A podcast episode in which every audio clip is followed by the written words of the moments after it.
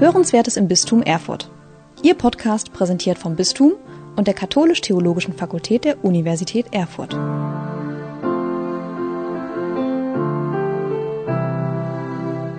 Vielen Dank für diese Einleitung.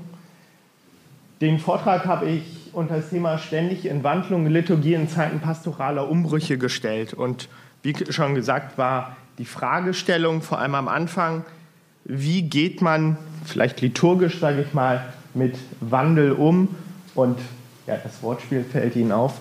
Denn irgendwie ist ja Wandlung in der Liturgie oder in der Eucharistiefeier vor allem auch schon angelegt. Und dazu habe ich einen, man könnte sagen, Durchgang durch drei Praxisbeispiele, die zum Teil historisch sind, zum Teil recht aktuell und möchte dann mit Ihnen anschauen, was sind vielleicht Themen und eins dieser Beispiele können Sie dann nochmal in den Kleingruppen vertiefen. Das kann ich gern auch noch sagen. ähm, Genau, wo komme ich her? Ich komme aus dem Bistum Hildesheim, bin da aufgewachsen. Geboren bin ich in Bergisch Gladbach, also ganz im Westen von Deutschland. Ähm, in Hildesheim bin ich vor allem geprägt durch die Diaspora, wohne aber die letzten zehn Jahre hier in Erfurt, beziehungsweise seit knapp eineinhalb Jahren zwischen Erfurt und Berlin, weil da meine Frau und meine Tochter leben. Genau.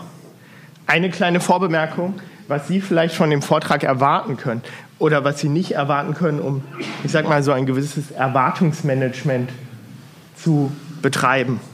Was Sie nicht erwarten können, ist, dass ich Ihnen sage, wie Sie genau mit diesem Wandel umgehen. Also ich werde Ihnen jetzt kein liturgisches Formular an die Hand geben. Ich gehe davon aus, das wissen Sie am besten als äh, Menschen, die Sie aus der Praxis kommen, sondern ich stelle vielleicht Themen vor, die Sie hoffentlich inspirieren. Und im Sinne von Watzlawick geht es mir um Lösung zweiter Ordnung. Er schreibt darüber, Lösung zweiter Ordnung heben die zu lösende Situation aus dem paradoxen, selbstrückbezüglichen Teufelskreis heraus, in den sie die bisherigen Lösungsversuche geführt haben und stellen sie in einen neuen, weiten Rahmen.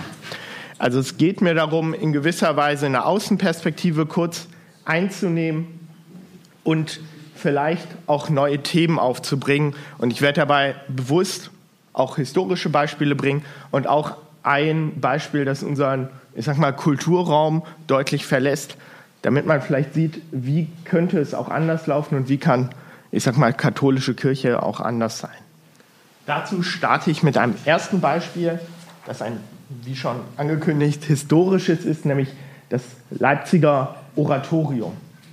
Das Leipziger Oratorium ist in der liturgischen Bewegung äh, beheimatet, also eine Bewegung, die sich vor dem Zweiten Vatikanum findet und die vor allem die Liturgie, aber auch die ganze Kirche erneuern wollten.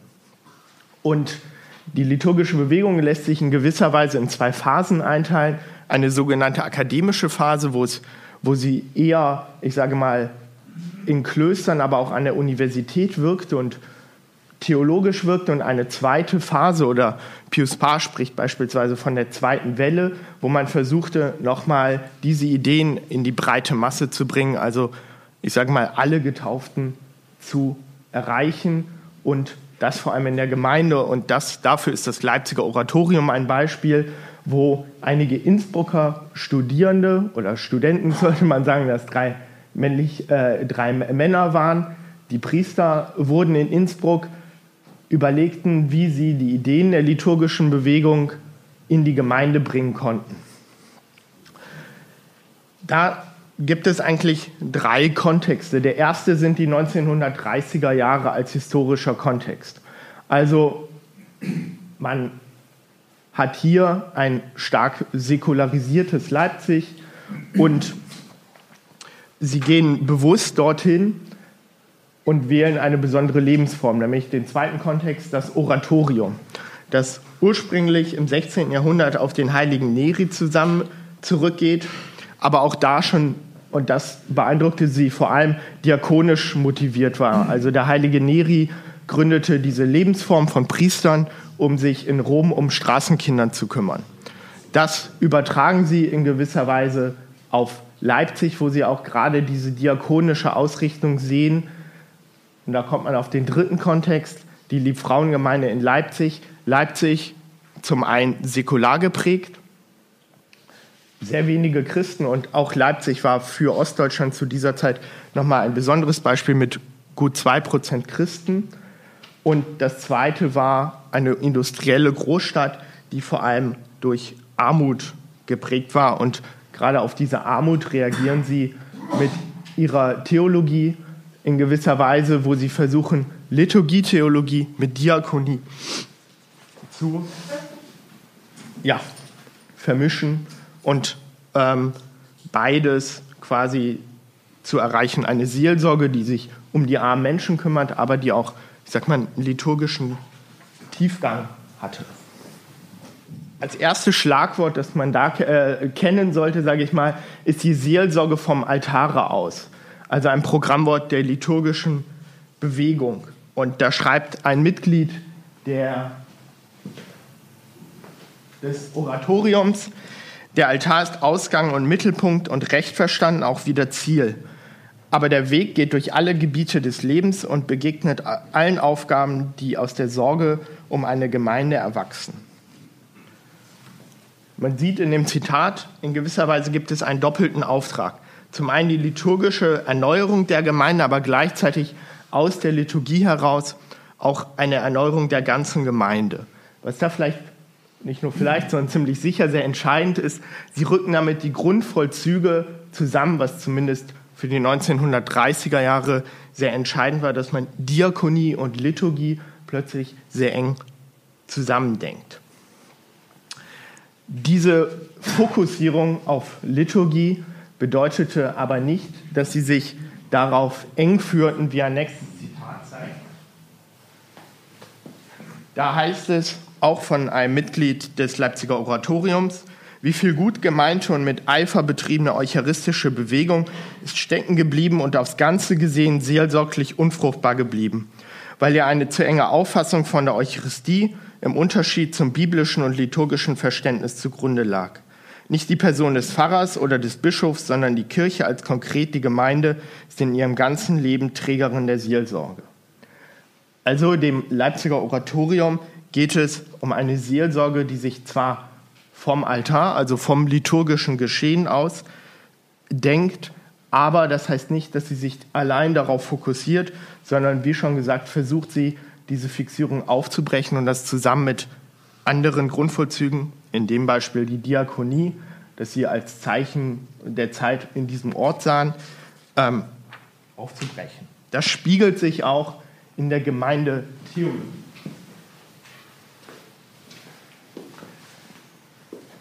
Dort entwerfen die, sie die sogenannte Gemeindetheologie der Ellipse, die, man könnte sagen, wie ein Brennglas zwei Seiten hatte, nämlich zum einen das Gotteslob, die Liturgie und die brüderliche Gemeinschaft. Die führen sie in verschiedenen Predigten, Ansprachen und Fahrbriefen aus. Es geht darum, dass jede Gemeinschaft zwei Pole hat. Also zum einen wird die Gemeinschaft durch das Gotteslob, für sie auch die Gottesliebe aufgebaut, aber gleichzeitig auch durch die Nächstenliebe. Die Frage für das Leipziger Oratorium ist dann, wie diese beiden Brennpunkte quasi austariert werden können. Und für sie zeigte sich das, deswegen steht die Gemeindetheologie in der Mitte, vor allem im Gemeindebewusstsein im Sinn eines Gradmessers. Also wie der sozialen Not entsprochen wurde und wie daraus ein Zeugnis entstand, so musste auch die Liturgie quasi angereichert werden. Das zeigte sich ja in verschiedenen theologischen Figuren wie Volk Gottes und Leib Christi, die uns vielleicht sehr geläufig sind, aber in der Zeit doch, ich sag mal, neue theologische Kategorien waren, in denen man dachte. Wie sah das Ganze konkret aus? Da zeigen sich mehr oder weniger drei Punkte. Der erste Punkt ist soziales Engagement als Form der Gottesbegegnung. Also es gab auch in der Gemeinde eine Nothilfe als konkrete Hilfe und eine Hinwendung zu Gott im Gottesdienst zog, das zeigt sich vor allem in Predigten, immer auch die konkrete Hinwendung zum Menschen zwangsläufig nach sich. Das soziale Engagement wurde, man könnte sagen, aufgewertet als Form einer Gotteserfahrung. Der zweite Punkt ist, das soziale Engagement geschah durch die Gottesbegegnung. Also die Teilnahme am Gottesdienst war auch für sie immer ein Zeichen der Zugehörigkeit zur sogenannten Gemeindefamilie. Und die Diakonie entsteht daraus und begründet sich geradezu aus der Eucharistiefeier, die am Sonntag stattfand. Um das jetzt nochmal konkret zu machen, wurden auch im Gottesdienst seelsorgliche Anliegen verankert. Das zum einen natürlich in den Fürbitten, die so gestaltet waren, dass die Gemeindemitglieder sich einbringen konnten, was sehr banal klingt für uns heute, aber für die 1930er Jahre doch ein sehr großer Schritt war. Und das zweite war der sogenannte Opfergang der Gemeinde, wo die sonntägliche Sammlung, also die Kollekte, Teil des Offertoriums wurde. Also man brachte die Geldkollekte und die sogenannte Löffelspende, eine Sachspende zur Gabenbereitung nach vorne, als Zeichen, dass die Diakonie, also die konkrete Hilfe, sehr konkret im Gottesdienst war. Wir machen einen sehr großen Sprung in die, zum einen zeitlich, in die 60er und 70er, aber auch räumlich, nämlich auf die Philippinen nach St. Joseph in Las äh, Piñas, eine Pfarrei in Metro Manila, also in der Hauptstadt der Philippinen. Wobei Hauptstadt vielleicht nicht das richtige Bild ist. Metro Manila ist vielmehr ein riesiger Einzugsraum, zumindest zu der Zeit das dicht besiedelste Gebiet der Welt und auf, sagen wir, auf sehr engem Raum lebten sehr viele und es ist eine typische Stadt eines ja, sogenannten Entwicklungslandes. Für die Philippinen kann es auch stellvertretend sein, weil in Manila lebt ein Großteil der Filipinos oder ein guter Teil der Filipinos und die Fragen sind sehr ähnlich. Also Leben auf engem Raum, Armut als tägliche Herausforderung und auch in gewisser Weise eine Vereinzelung. Zentral für diese Pfarrei, also wenn man dort ist und sich die mal anschaut, ist vor allem die Bambusorgel, die auch ein spannendes Zeichen ist, weil sie zum einen das Christentum mit einem Instrument kombiniert mit der Kultur, nämlich mit dem, mit dem Bambus, der auch in einem speziellen philippinisch traditionellen Verfahren gehärtet äh, wird und sie so ja, gebaut wurde. Ist auch Beispiel für eine Pfarrei, wie sie sich vor allem im globalen Süden in den 70ern in vielen Teilen der Weltkirche finden lässt nach dem Zweiten Vatikanum. Es sind ähnliche Fragen. Es ist der Versuch, die Teilhabe der Gläubigen zu stärken und, so heißt es dort, der Versuch, des Wandels einer Priest-Orientated Church zu einer Participatory Church.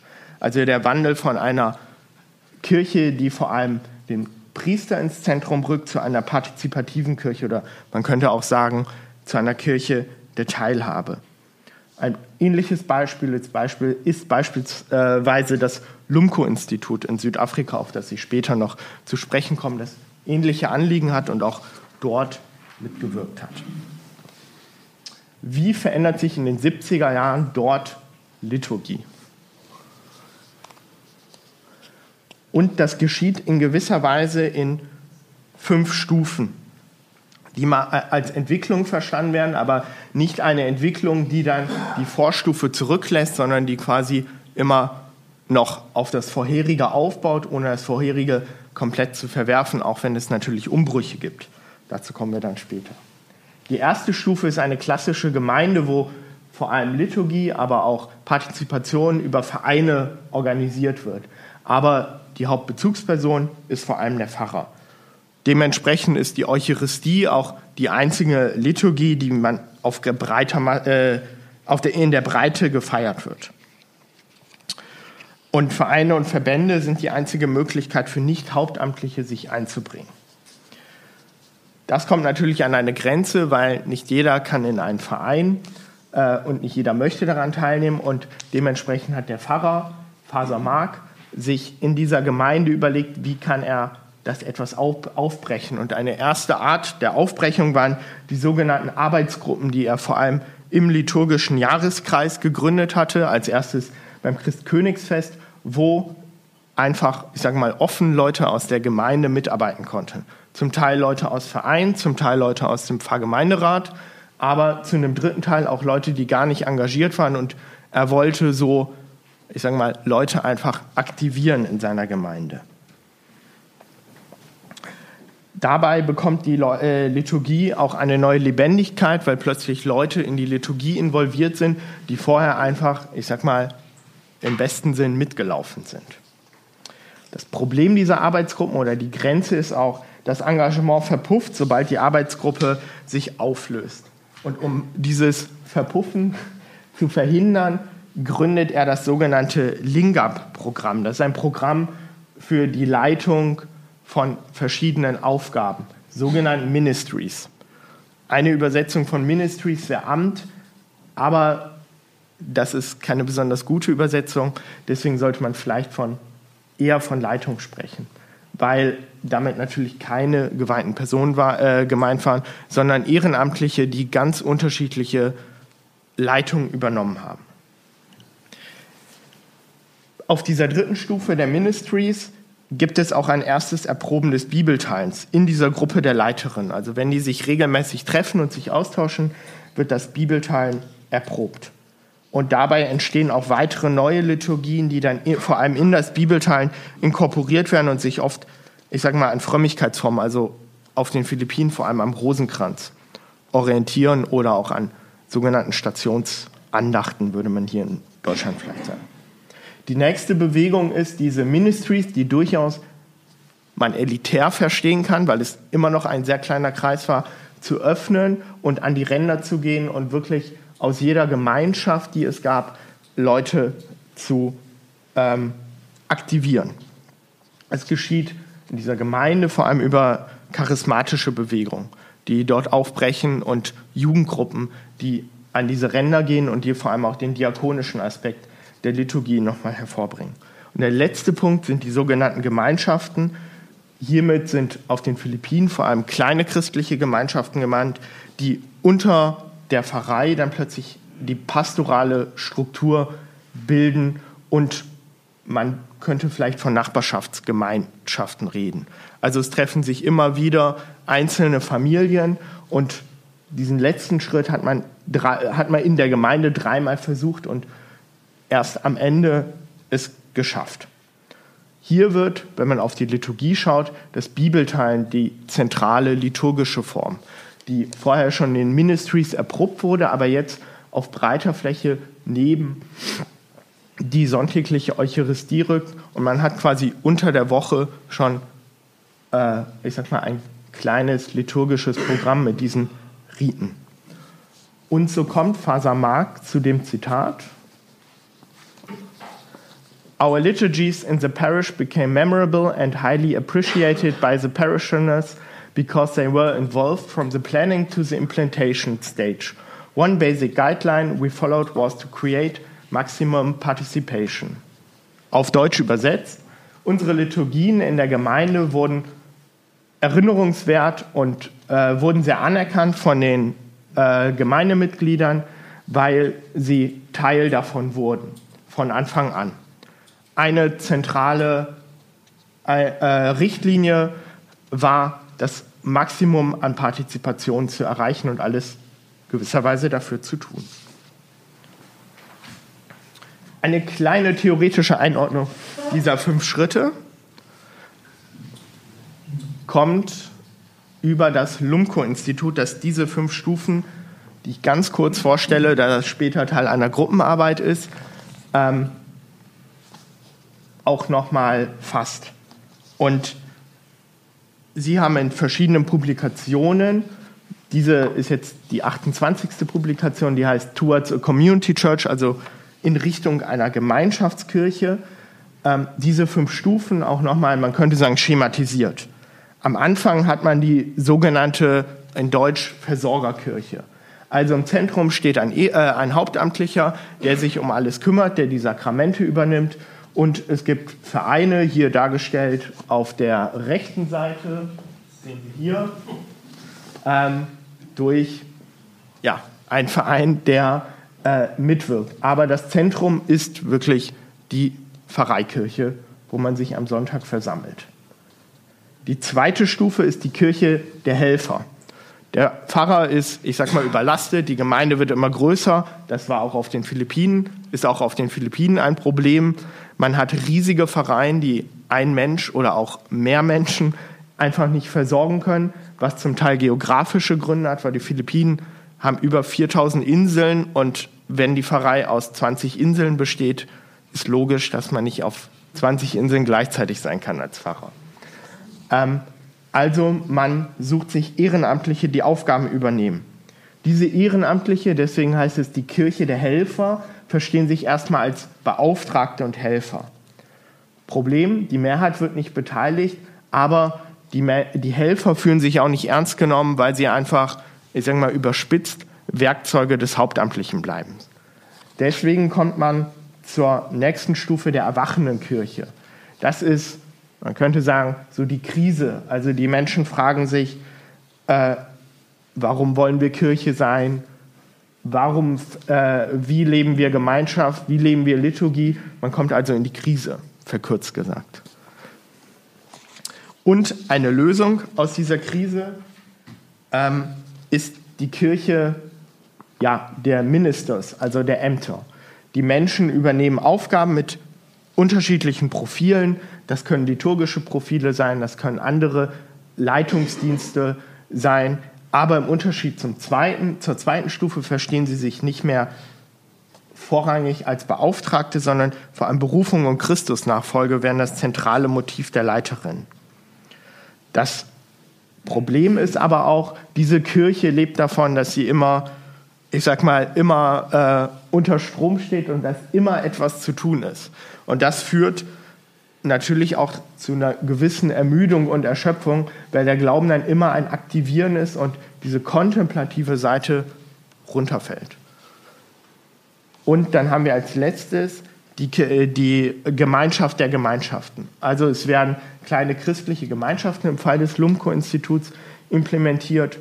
Also einfach eine pastorale Möglichkeit, sich zu beteiligen und den Glauben zu leben. Und dort wird dann auch wieder diese kontemplative Seite des Christentums hineingeholt, im Fall des Lumko-Instituts, über das Bibelteil, wo man ja, im Kleinen Gotteserfahrung lebt, könnte man sagen. Genau. Ein Thema, das da schon angesprochen wurde, ist auch die Transformation von Leitung. Also Leitung verändert sich.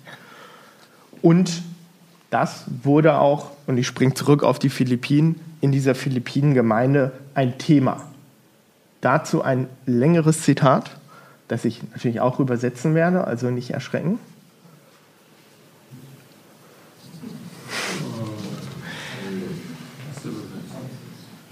Das ich kann das auch gleich auf Deutsch übersetzen, keine Angst. Ähm, das stammt von Faser Mark, der, ich lese jetzt nicht das komplette Zitat vor, sondern er hatte eine Fortbildung mit diesen Ministers, also mit den Ehrenamtlichen, die Leitungsfunktionen übernehmen.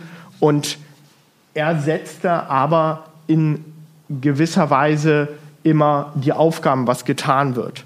Und in einer Runde wird er dann angesprochen, warum er das macht. Und das war für ihn ein sehr schwieriger Moment, weil er plötzlich komplett seiner Rolle und seiner Kompetenz beraubt wird und obwohl er eigentlich diese Partizipation möchte und auch Aufgaben abgeben möchte, merkt er, dass da irgendwas passiert und, ähm, und hinterfragt dann plötzlich seine Rolle und merkt einfach, dass es da einen gewissen ja, Bruch gibt. Genau.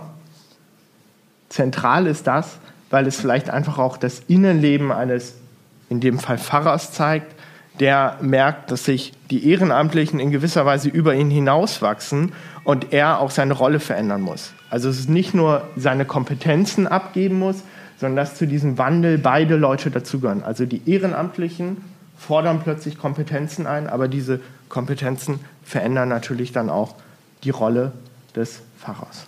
Genau. Ich springe noch einmal in die Gegenwart, äh, in ein ostdeutsches Bistum, nämlich das Bistum Dresden-Meißen, das die Ausbildung von Wortgottesdiensthelfern überarbeitet hat. Und bei dieser Überarbeitung gibt es dann noch äh, einige interessante Beobachtungen auch. Die Überarbeitung bestand da drin, Kurse zu modularisieren, also kürzer zu halten. Und dann die Praxisphase, wo schon diese Wortgottesdienste ausprobiert wurden, ähm, auf ein Jahr Praxis, äh, begleitende Praxis zu dehnen. Das ist jetzt gar nicht so interessant, sondern das Interessante ist eher der Kontext, nämlich es sollte eine Möglichkeit geben, gottesdienstliches Leben vor Ort zu gestalten. Das besonders Interessante für mich als Wissenschaftler war es, dass es da auch Reflexionsberichte gab. Und in diesen Reflexionsberichten wird nochmal deutlich, ich sage mal, was die Menschen bewegt. Und es tauchen drei große Themen auf. Das erste Thema kann sich überschreiben lassen von der Leitung zur Führung. Oder auf Englisch klingt es etwas interessanter vom Management zum Leadership. Also es geht nicht mehr darum, etwas, ich sag mal, zu verwalten, sondern es geht durchaus um charismatische Führung. Und da äh, zeigt sich, dass das Rollenbewusstsein der Freiwilligen sich auch schon in diesem ersten Jahr sehr verändert. Zahlreiche Freiwillige verstehen ihre Arbeit nicht mehr als Dienstverhältnis, sondern vor allem als integralen Teil des Christseins und kommen da durchaus auch an, also stoßen da auf Probleme. Und da schreibt eine Freiwillige beispielsweise vor dem Werktagsgottesdienst findet in dem Ort immer eine halbe Stunde Anbetung statt. Da der Wunsch kam, dies auch vor der Wortgottesfeier zu tun, unterhielt ich mich mit dem Pfarrer darüber. Er sagte, das Aussetzen der Monstranz mit dem Allerheiligsten auf dem Altar sei Priester und Diakon vorbehalten.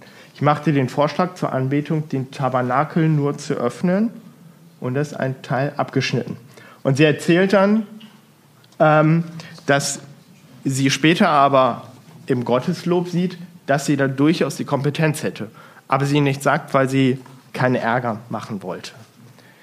Was ist interessant daran? Interessant ist, dass plötzlich beauftragte Laien oder Ehrenamtliche durchaus neue Kompetenzen erlangen und man in diesem Fall sehr plastisch, könnte man sagen, ins Allerheiligste vorstoßen und plötzlich fragen, wie sie damit umgehen und sie verändern ihre Rollen und sie sehen sich plötzlich auch in ganz neuen Kompetenzen.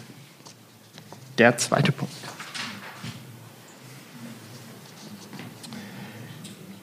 Es gibt ein neues Verständnis von Liturgie. Also diese Ehrenamtlichen haben am Anfang ähm, äh, also äh, ein sehr vorsichtiges Verhältnis zur Wort Gottes, das sich dann immer mehr ändert und sie werden, ich sage mal, immer selbstbewusster. Und da schreibt beispielsweise eine, die Feier der Wort Gottes feiern, waren für mich in erster Linie erlebbarer Gottesdienst. Freude am Gebet mit den Gläubigen meiner Pfarrei. Ich fühle mich in meinem Dienst als Gottesdienstleiter mitgetragen und dankbar angenommen.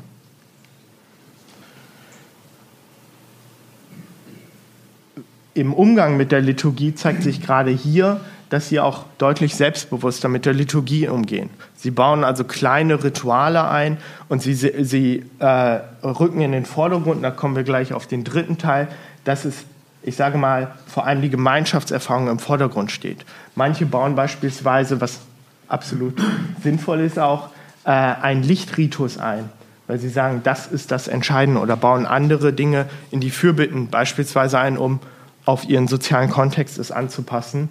Und dementsprechend sehen sie Liturgie, sage ich mal, deutlich kreativer als noch am Anfang, wo sie es erstmal als ein sehr statisches Konstrukt sehen. Das leitet auch schon zum, zur dritten Beobachtung über. Liturgie wird als Gemeinschaft angenommen. Und da schreibt eine, wichtig ist, dass die Anwesenden eine gute Gemeinschaft erleben, sich mit ihren Krankheiten und Problemen auf, angenommen fühlen und das Wort Gottes für sie erfahrbar wird. Das weist nochmal darauf hin, die Gemeinschaft wird für sie der zentrale Wert, an den sich bei ihnen alles ausrichtet. Also es geht darum, den Versammelten ein möglichst gutes ich sage mal, Gemeinschaftsgefühl zu vermitteln.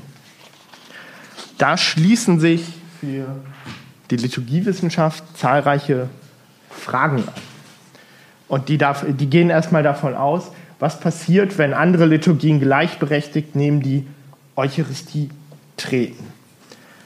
Das erste ist, es zeigt sich von den Wortgottesfeiern ein theologisches Potenzial nicht eucharistischer Liturgien nämlich das Volk Gottes zu beteiligen und in gewisser Weise zu aktivieren. Also durch die Partizipation verändert sich es und man könnte sagen, es gibt eine, ein gewisses Bewusstwerden von Ehrenamtlichen, dass sie durchaus Teil der Kirche sind, was erstmal mit einer Volk-Gottes-Theologie sehr gut in Einklang zu bringen ist.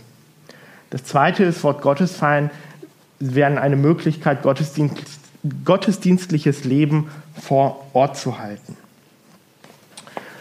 Die liturgische Verantwortung, sage ich mal, wird auf breitere Füße gestellt und die Menschen übernehmen plötzlich Verantwortung dafür, dass ihr gottesdienstliches Leben vor Ort gestaltet wird. Und das ist gerade für den ländlichen Raum natürlich ein Potenzial, das es eigentlich gilt zu nutzen, weil ein Rückzug aus der Fläche, zumindest dort wird es immer deutlich, ist hochproblematisch, da man dann diese Menschen einfach allein lässt und auch das Gefühl des Alleinlassens einfach nur verstärkt und das auch zu politisch problematischen Konsequenzen führt, sage ich mal. Eine letzte Frage ist dann natürlich, oder ein, man könnte sagen, aber wie ist dann die Verhältnisbestimmung zur Eucharistie? Denn auch immer wieder wird deutlich, das rutscht immer wieder in eine Konkurrenzstellung. Und wie verändern sich Rollen und wie finden sich theologische Modelle, wo diese Rollen auch eher ein Zueinander sind und kein Gegeneinander. Also dass man nicht Kompetenzen voneinander abgrenzt, sondern vielmehr es schafft und dass es gelingt, neue Rollen zu finden. Fazit könnte man sagen, Ziel wäre ein Verein mit einem Netzwerk liturgischer Orte, in denen die Taufberufung und äh, durch liturgische Leitung gelebt wird, ohne dass die Kirche ihre Sakramentalität verliert, die sie auch natürlich in der Eucharistie deutlich wird. Ich komme zu einem kurzen Fazit in drei Thesen. These 1. Es braucht einen kontextsensiblen Gottesdienst, um Liturgie nicht von anderen grundvollen Zügen zu isolieren. Da denke ich vor allem an das erste Beispiel des Leipziger Oratoriums, aber auch auf den Philippinen wurde das deutlich. Vor allem die Armut war dort als Zeichen der Zeit gesehen und um die Grundvorzüge zusammenzurücken, musste die Liturgie irgendwie auch diese Fragen aufnehmen. Deswegen wenn man nicht einzelne Grundvollzüge isolieren will, müssen sie einfach offen auch für einen gewissen Kontext sein. These 2 wäre, eine notwendige Vielfalt von Gottesdienstformen und ihrer Leitung stellt Anfragen an Rollen und Kirchenbilder.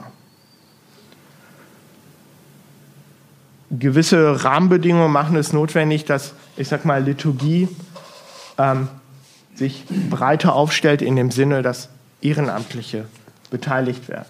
Das wiederum stellt aber auch die Anforderung, dass genau diese Rollen und Kirchenbilder, man kann sagen, weiterentwickelt werden, aber ich würde sagen, dass auch gewisse Kirchenbilder vielleicht neu entdeckt werden. Die Leib Christi-Thematik wurde ja schon angesprochen, da gibt es durchaus dann auch Anknüpfungspunkte auf den Philippinen oder im asiatischen Pastoralansätzen. Ein letztes, eine letzte These wäre, ein notwendiges Qualitätskriterium von Liturgie ist es, Gemeinschaft zu ermöglichen. Das hat vor allem das letzte Beispiel gezeigt.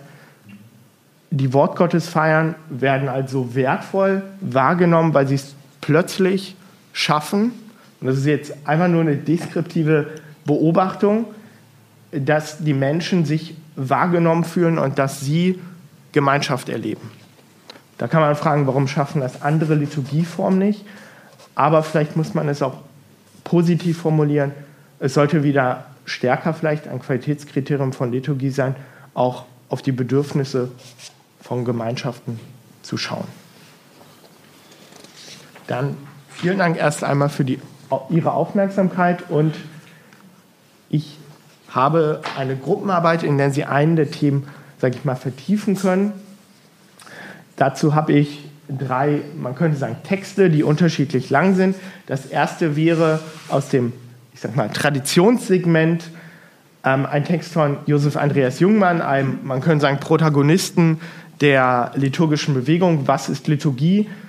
Der äh, ein Lehrer des Leipziger Oratoriums war, der in Innsbruck Professor war und man könnte sagen, diese Studenten inspirierte und da stellt er nochmal die Frage nach gewissen Kirchenbildern. Ein zweites wäre aus dem Kulturthema Kirche als Gemeinschaft von Gemeinschaften. Es ist eine äh, Übersetzung dieser fünf Kirchenbilder, da können Sie die nochmal vertiefen. Die Texte sind auch alle auf Deutsch, weil dankenswerterweise Missio die vor schon 30 Jahren übersetzt hat. Und das letzte in der Gegenwart wäre eine eher, ich sag mal, unorthodoxe Liturgie im positiven Sinn des Wortes. Das Klosterpaket der Abtei Münster-Schwarzach.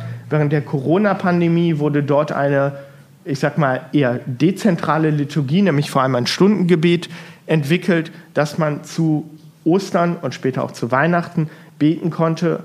Und das Interessante vielleicht daran ist, dass plötzlich das eine Liturgie war, die ja, in jedem Haus gefeiert werden könnte und vielleicht eine Idee ist, wie wenn Sie diese fünf Bilder haben, wie das letzte Bild, wie eine Liturgie des letzten Bildes aussehen könnte. Da habe ich Ihnen nur einen Auszug mitgebracht, nämlich die Feier des Ostersonntags.